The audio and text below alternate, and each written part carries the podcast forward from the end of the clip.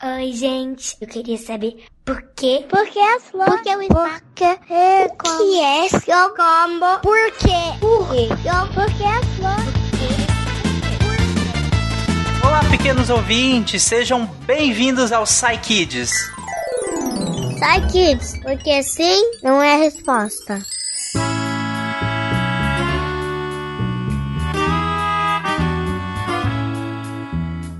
E hoje, aqui no Parquinho do Deviante, eu estou com a Dani. Oi, Dani. E aí, tudo bom, tio Tarek? Vim brincar com vocês hoje. Tio... Ah, nem. Ok, Dani.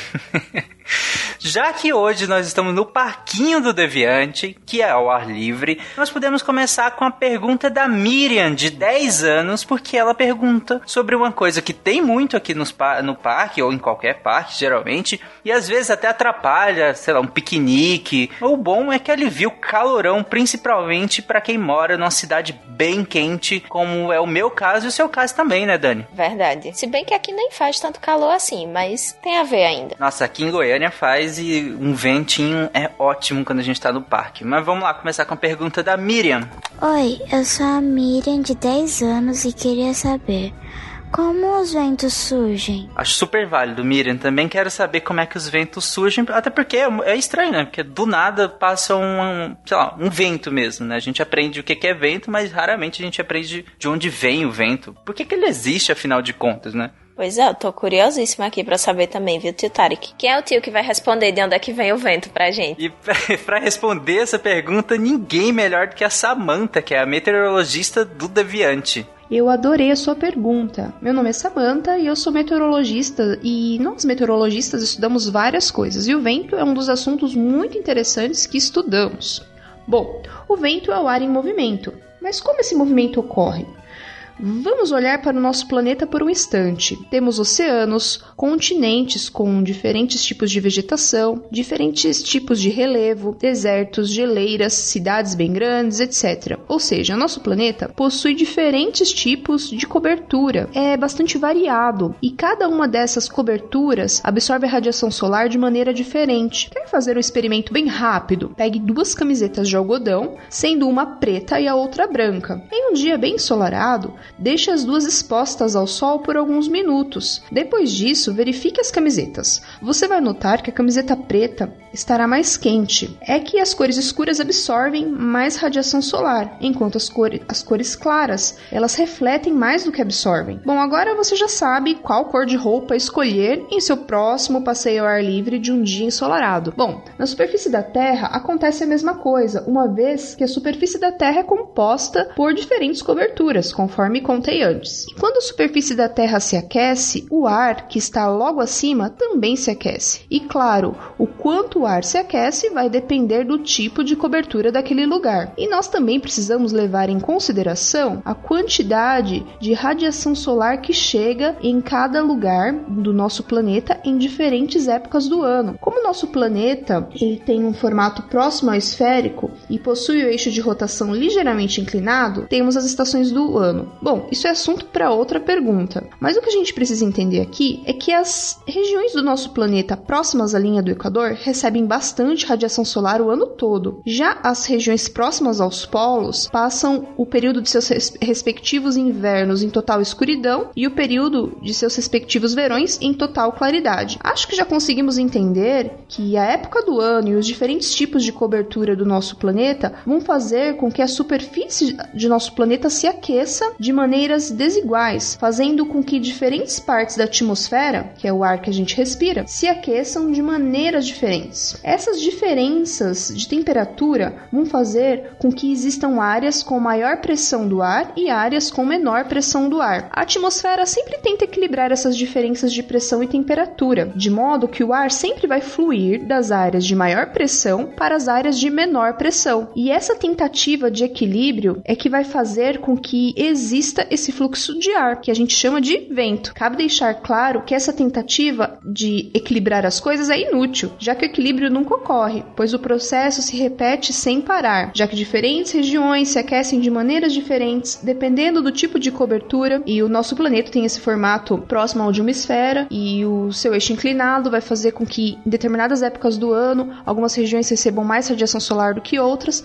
então o movimento de ar nunca vai parar. A gente pode dizer, inclusive, que o Sol é o motor da Terra, né? Já que ele faz com que esse movimento de ar aconteça. Então, nós meteorologistas também estudamos o Sol e o que ele faz na superfície do nosso planeta, já que, como você pode ver, isso tem total relação com o vento. Bom, espero ter respondido sua pergunta. Um forte abraço e continue aí com essa curiosidade sobre ciências, isso é muito importante. Tchau, tchau. Tá vendo aí, Miriam? Agora você sabe exatamente como que surge o vento. Então, como a Samantha explicou, tem lugares que ficam quentes, tem lugares que ficam frios, e aí depende que lugar do mundo inteiro você tá, onde pega mais sol, onde pega menos sol. E aí, por ter essa diferença, o ar vai ficar andando de um lugar para o outro, né? Se um lugar tá frio ou quente e o outro tá quente, então o ar vai migrar de um lugar para o outro, e aí quando o ar muda de um lugar para o outro, é o que a gente sente ele mudando. E aí a gente chama isso de vento. Simples e bonito. É tipo um, um, cabo de guerra, né? São duas pessoas brigando. E aí um, uma pessoa tá mais calma e a outra tá mais estressadinha, assim. Tá, quem tá mais calma leva para quem tá mais estressadinho. Então, basicamente, o vento seria aquele. Seria, seria aquela, aquele serzinho que iria acalmar os ânimos do lugarzinho que tá mais quente. É uma boa analogia, Dani. Mas tem uma coisa que eu acho que toda criança faz quando sai de casa, né? Eu acho que quem é pai aqui vai, vai concordar comigo. Que que é que saiu de casa,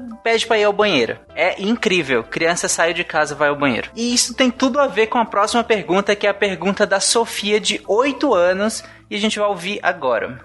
Oi, gente. Meu nome é Sofia Gomes, eu tenho 8 anos, eu moro em São Bernardo do Campo. A minha pergunta é: como a gente faz a transformação dos alimentos em xixi e cocô? Pergunta Sim. simples, não, Sofia? a Sofia, em toda a sua eloquência, né? Ela só quis saber, assim, tudo, né, Sofia? É, eu, eu me identifico, eu sempre fiquei muito curiosa de como é que a gente fazia isso, porque não faz muito sentido, né? A gente come umas coisas tão bonitinhas e saem outras coisas tão feinhas, e aí a gente fica, nossa, como é que aquilo que era tão bonitinho, como é que, que aquela maçã tão bonita virou esse cocôzinho tão fedido. é, um, é uma boa linha de partida. Mas é uma pergunta muito simples, né? Como é que a gente faz xixi e cocô, né? É como você falou, né, Dani? Como é que tudo isso que a gente come, pensa um almoço completo de, de, com o prato, sobremesa, o suco, tudo isso vai e vira um xixi e um cocô tudo igualzinho, né? É uma pergunta bem interessante. E quem vai responder é a Jana. Vamos lá. Oi, Sofia, tudo bom? Eu sou Jana Bianchi. Hoje eu sou escritora, tradutora e podcaster no Curta Ficção, um programa para ajudar as pessoas que gostam de escrever que nem eu. Mas eu também sou engenheira de alimentos e no tempo que eu estudei e trabalhei com isso, eu aprendi como é que a gente faz a transformação dos alimentos em xixi e cocô. Por isso, eu vou tentar usar o que eu sei sobre contar histórias para responder essa sua pergunta de um jeito legal. Antes de mais nada, sabe quando dizem pra gente que a gente tem que comer para ter energia? É verdade, literalmente. Nosso corpo é tipo uma máquina que precisa de energia para funcionar. Só que em vez de colocar pilha ou ligar na tomada, a gente tira nossa força da comida. Mais especificamente dos nutrientes, que são as moléculas ou as partes mais minúsculas, microscópicas mesmo, que formam os alimentos. Só que além de energia, a comida também vira xixi e cocô. E para explicar como isso acontece, eu vou pedir para você imaginar uma fábrica de suco de laranja. A casca e o bagaço da laranja não servem para fazer suco, né? Semente também não, porque ela é meio amarguinha. Então, do mesmo jeito que tem coisa que não serve para fábrica de suco, tem muita coisa que a gente come que não tem serventia para fábrica que é o corpo humano. A gente pode até comer essas coisas, mas o nosso organismo não consegue tirar energia nenhuma delas. No caso da fábrica de suco, é preciso separar a casca, o bagaço e as sementes. E para isso, as máquinas espremem a laranja e depois picam a polpa em pedaços bem pequenininhos, que é o que faz o suco sair da fruta. Na fábrica do nosso corpo, essas máquinas são os dentes, que mastigam a comida até ficar tudo bem picadinho. Quando a gente faz isso, parte das coisas que vão dar energia pro nosso corpo se soltam, que nem o suco da laranja.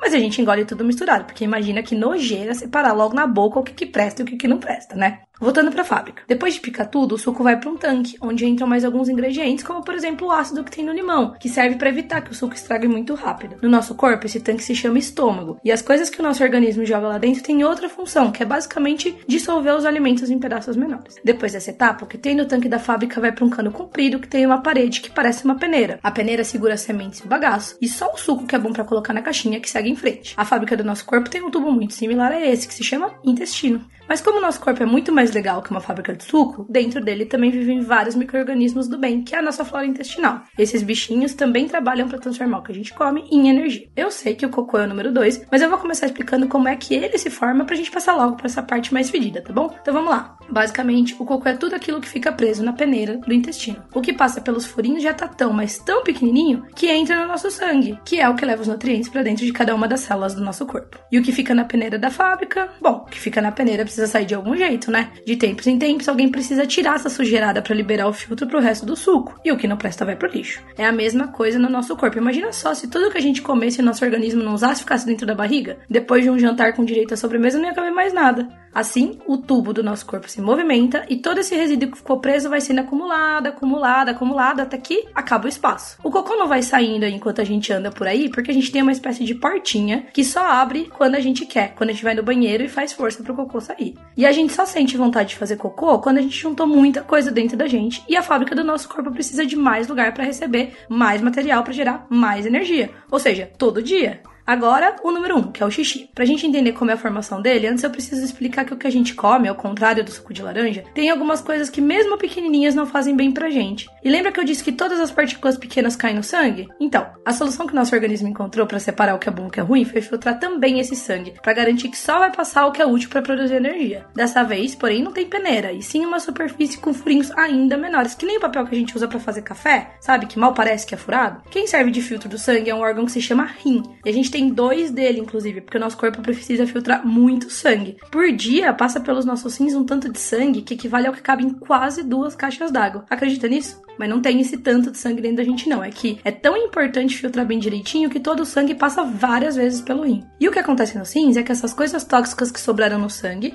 inclusive uma que chama ureia e outra que chama bilirrubina, que é a que dá cor amarela ao xixi, ficam presas nesse filtro apertadinho. A maior parte da água que vem junto com os alimentos ou que a gente bebe fica com o nosso corpo, que precisa se hidratar para funcionar. Mas outra parte sai na forma de suor e uma outra ainda é usada para limpar o tal filtro. Essa parte que fica com a sujeira é o xixi. Que nem acontece com o cocô, ele vai se acumulando no corpo, em um órgão que se chama bexiga. Quando ela enche, a gente sente vontade de ir ao banheiro e faz abrir uma espécie de torneirinha que todo mundo tem no fazedor de xixi. E é assim que todas as coisas gostosas que a gente come viram aquilo que a gente vê na privada depois que eu vou ao banheiro. Eu sei que o xixi e o cocô dão nojinho, mas se você pensar cientificamente, eles são só o lixo que o nosso corpo formou enquanto produzia energia dentro dele. Ou seja, os resíduos de um processo super especializado do nosso organismo, que é mais esperto e mais poderoso que qualquer fábrica por aí. Eu espero ter ajudado a responder essa pergunta. Aproveita que agora você já sabe como é que nosso corpo produz energia e não esquece de deixar sempre a sua bateria bem cheia, comendo direitinho e bebendo bastante água. Um abraço! Olha aí, Sofia.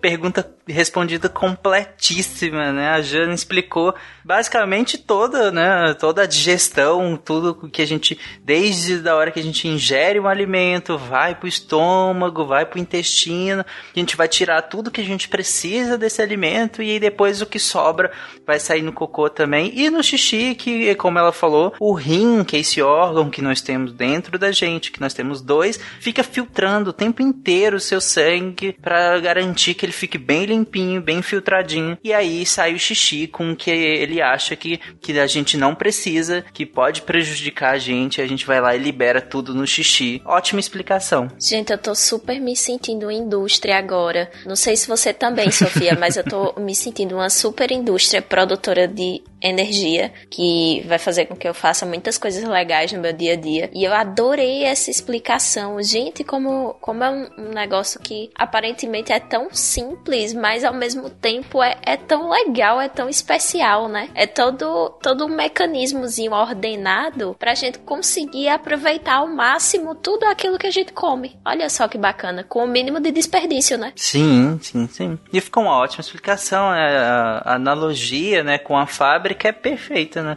Funciona super bem e a gente é uma grande fábrica de xixi e cocô. Por assim dizer. Temos muitas portinhas e torneirinhas. Sim, sim, temos, temos sim. Inclusive, a próxima pergunta, que é a pergunta do João, de só quatro aninhos, tem a ver com também com a pergunta da Sofia, porque a Sofia perguntou como é que a gente transforma alimento em xixi e cocô. Aí o João, vendo o xixi dele, resolveu perguntar outra coisa. Meu nome é João, eu tenho quatro anos, porque o xixi é amarelo. Gente, que fofinho! pra, Pra quem não entendeu, o João perguntou por que o xixi dele é amarelo. Afinal. Gente, que coisa mais fofa. Olha, João, você presta bastante atenção agora, certo? Que agora vão responder tua pergunta e vão dizer por que, que o teu xixizinho é amarelo. Uhum, vamos lá ver. Quem respondeu foi o Rodrigo. Vai, Rodrigo, fala por que, que o xixi do João é amarelo. Olha só, o xixi é uma coisa que parece tão simples que nós fazemos todos os dias e mesmo assim podemos aprender bastante com ele. Antes de entender por que, que o xixi é amarelo, vamos primeiro entender o que é o xixi. O xixi é tipo água suja que lavou a sujeira de dentro do nosso corpo. Sabe quando você está com a mão suja de tinta e coloca a mão embaixo da torneira para lavar com água? A água cai limpa de cima e quando passa na sua mão, ela cai suja por baixo. Ele está saindo com a tinta que estava sujando a sua mão. Então, a água que a gente bebe limpa vai para o nosso sangue e o sangue vai levando essa água para o nosso corpo inteiro, coletando toda a sujeira que está dentro da gente. Depois disso, o sangue passa em um órgão chamado rim. No rim, o sangue joga fora essa água suja e essa água vai acumulando na nossa bexiga, que é um outro órgão que fica um pouco mais embaixo. Quando já tem bastante água suja acumulada na nossa bexiga, aí dá aquela vontade de fazer xixi e a gente solta essa água suja para fora do nosso corpo. Tudo bem? Deu para entender até aqui? E agora vamos entender por que, que ele é amarelo. Tem a ver com o que tem no nosso sangue. É, no nosso sangue tem umas pecinhas vermelhas que ajudam todas as partes do nosso corpo a respirarem. Pois é, você sabia que enquanto a gente respira, todas as partes do nosso corpo também estão respirando com a ajuda do sangue? Mas tem um detalhe: conforme a gente vai usando essas pecinhas vermelhas, elas vão se gastando. E se a gente usa bastante, elas ficam gastas.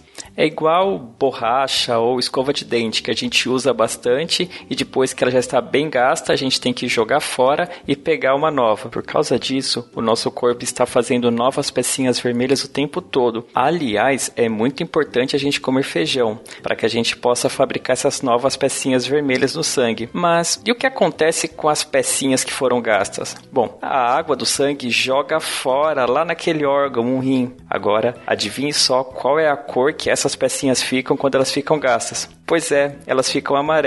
As pecinhas que são vermelhas quando são novas, elas ficam amarelas depois que elas ficam gastas e são jogadas fora no xixi. E é por causa delas que o xixi fica amarelo. Agora, atenção: se tiver pouca água no seu xixi, ele vai ficar com um amarelo forte.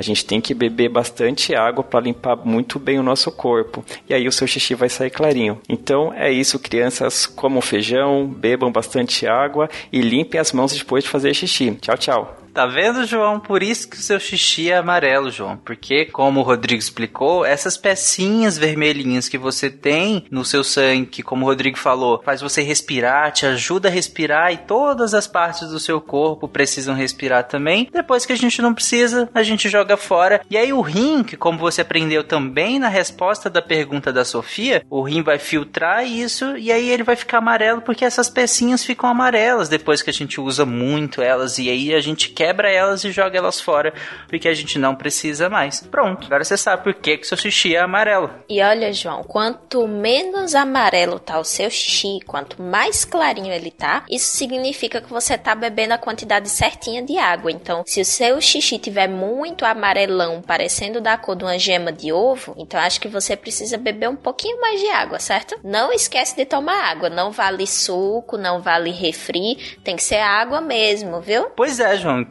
como a Dani falou, a importância de beber muita água. Você tem que beber muita água, principalmente porque eu tenho certeza que você corre muito, brinca muito durante o seu dia, então é importante que você beba muita água. E é isso, gente. Hoje, no, aqui no Parquinho do Deviante, a gente viu como que os ventos surgem, para onde vai todas as coisas que a gente comeu, por exemplo, num piquenique no parque ou na sua casa mesmo, como que ele forma o xixi e o cocô, e porque afinal o xixi é amarelo. Hoje a gente aprendeu muita coisa, né? Hoje a gente saiu para brincar no parquinho, correu, sentiu o vento batendo na cara, parou, fez um lanchinho, pensou o que é que aconteceu com o lanchinho que a gente fez, depois foi no banheiro porque a gente tomou muita água e pensou por que é que o nosso xixi é amarelo. Então, esse esse passeio Exatamente. do parquinho rendeu muito. Sim, Dani, depois disso tudo, você tem alguma mensagem final para esses, esses pequenos perguntadores? Continuem perguntando, continuem tirando suas dúvidas,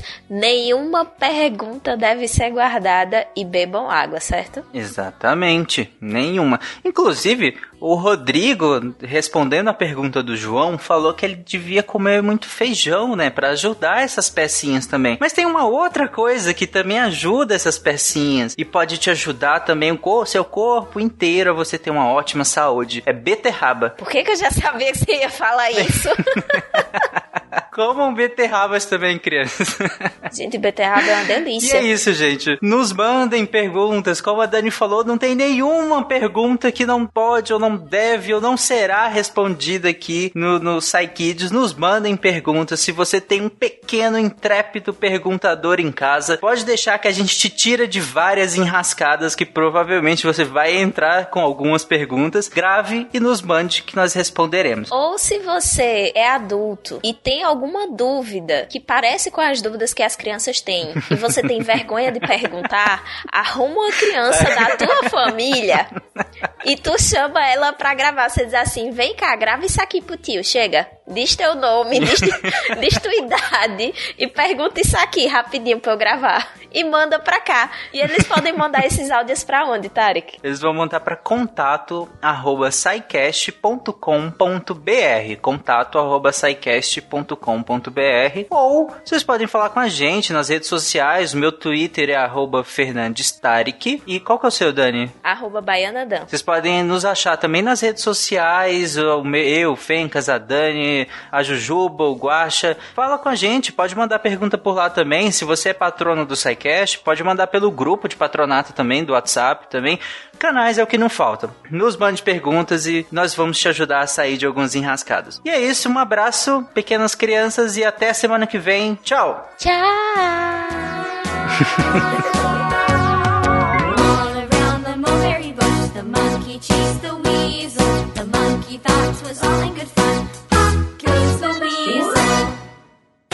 Esse podcast foi editado por Nativa Multimídia.